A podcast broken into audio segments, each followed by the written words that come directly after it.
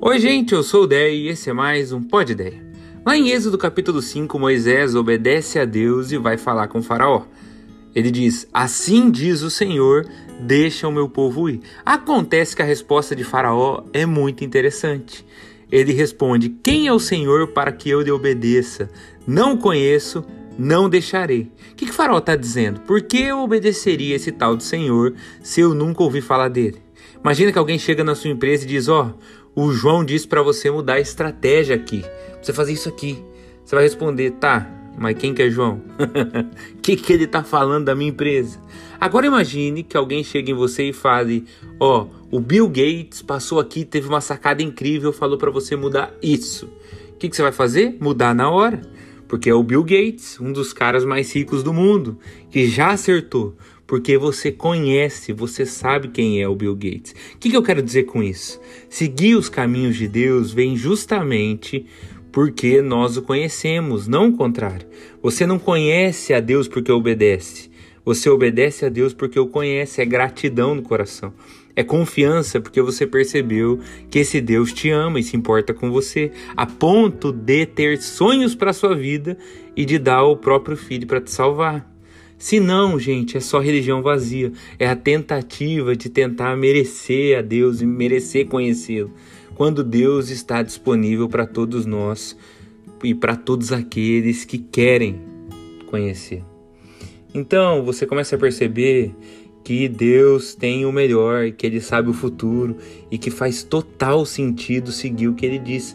Por isso que o salmista lá em Salmo 119 diz: Como são felizes os que obedecem os seus preceitos e buscam o Senhor de todo coração.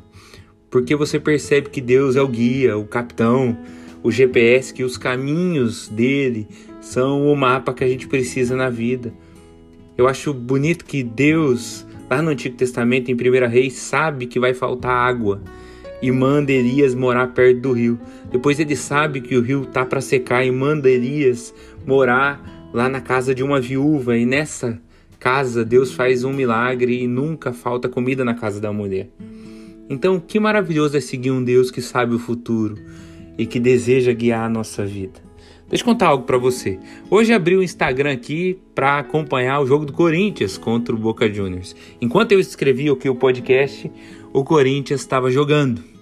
E eu fui ver a escalação e quase caí para trás.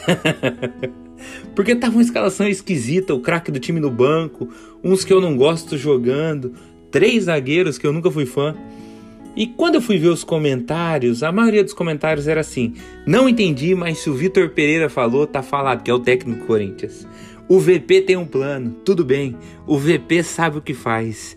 Por que a torcida confia no técnico, ainda que eles não entendam a escalação, eles ficam em paz. Com Deus precisa ser assim. Você pode até não entender o que ele está fazendo na sua vida agora, mas se você conhecer ele mais de perto, você passa a confiar e confiando em Deus, o seu coração descansa, ainda que o caminho pareça improvável ou esquisito. Esses dias eu vi a Aimee compartilhando um post que falava assim: Claro que eu falo comigo mesmo. Quem você acha que me ajuda a tomar as decisões erradas?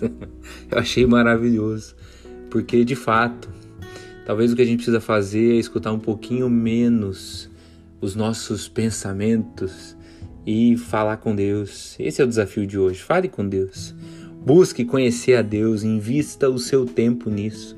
Priorize isso para que seja cada vez mais fácil de entender os caminhos dele e quais são e seguir e que seguindo você aprenda que vale a pena confiar nele.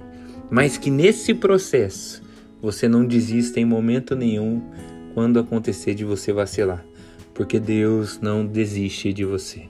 Pensa sobre tudo isso. Que Deus nos abençoe, que fale comigo e fale com você. Até amanhã. Tchau, tchau.